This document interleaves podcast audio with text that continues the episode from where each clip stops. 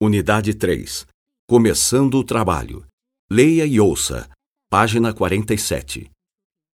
Para um bom trabalho em equipe é necessário ouvir os colegas, compreender os pontos fortes e fracos de cada um, aprender a ceder, estabelecer uma postura ética, focar no objetivo comum, assumir responsabilidades, dividir responsabilidades, abrir espaços para novas ideias, entender os diferentes pontos de vista.